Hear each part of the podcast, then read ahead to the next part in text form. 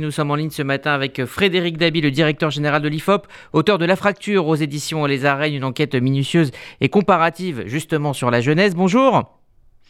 Bonjour. Merci d'être avec nous euh, ce matin. Euh, comment peut-on décrire cette génération post-Covid qui va voter pour sa première présidentielle? Est-ce qu'on peut euh, parler de génération inquiète? Euh, inquiète parce qu'elle a subi, elle, a subi des chocs, elle a subi le choc terroriste, elle a subi le choc climatique, elle a subi le choc Covid, mais pour autant, hein, dans l'enquête dont vous parlez, qui a servi de base au livre La fracture, on voit que c'est une génération qui se projette positivement dans la, dans l'avenir, qui est beaucoup plus optimiste que l'ensemble des Français, même si au sein de cette jeunesse, il y a une lézarde, un clivage entre les moins de 25 ans, plutôt très optimistes, ce sont les fameux primo-votants, et la génération de l'insertion, qui peine parfois à s'insérer, à entrer dans les professionnels, qui est beaucoup plus inquiète. Alors vous constatez euh, dans votre étude aussi une baisse de la croyance des jeunes dans le pouvoir politique, dans l'action politique. Euh, si vous étiez euh, candidat, Frédéric Dabi, comment parleriez-vous aux jeunes?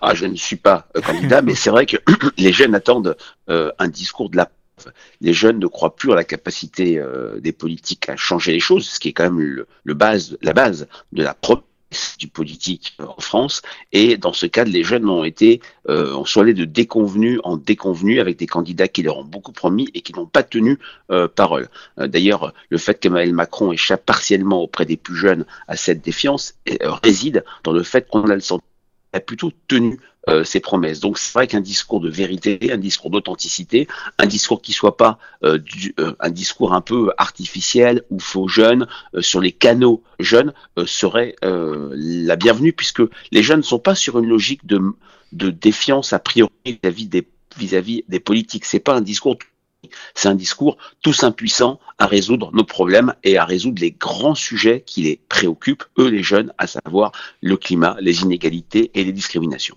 Au, pur niveau euh, électoral, est-ce que le vote des jeunes, qui euh, on le sait est, fluctuant, euh, va être un élément déterminant dans cette présidentielle où le second tour, l'accès au second tour va se jouer aux alentours de 15% voilà, euh, c'est ça. on verra de quel accès ce sera, mais c'est vrai qu'il paraît plus bas qu'il n'était en 2012 et en 2017. Et je parle pas de 2007 où euh, les deux premiers avaient fait 31 et 26% C'est vrai que historiquement, le vote jeune n'a jamais été un vote décisif, puisque les jeunes pèsent moins que les personnes âgées. Il y a euh, 4 millions de primo-votants, euh, encore vont-ils aller voter, sont-ils bien inscrits? C'est une vraie question. 7 millions ou 8 millions de 18-30 ans, que pèse-t-il par rapport, par exemple, aux 24 millions de 50 ans et plus Pour autant, compte tenu de l'éclatement de l'offre électorale, compte tenu euh, de ce ticket d'entrée particulièrement bas, chaque voix peut compter. Hein. N'oublions pas que un Jospin a perdu de moins de 200 000 voix, un François Fillon en 2017 a été éliminé à 400 000 voix près. Chaque voix peut compter et c'est vrai que jamais les politiques ne se sont jamais autant adressés aux jeunes.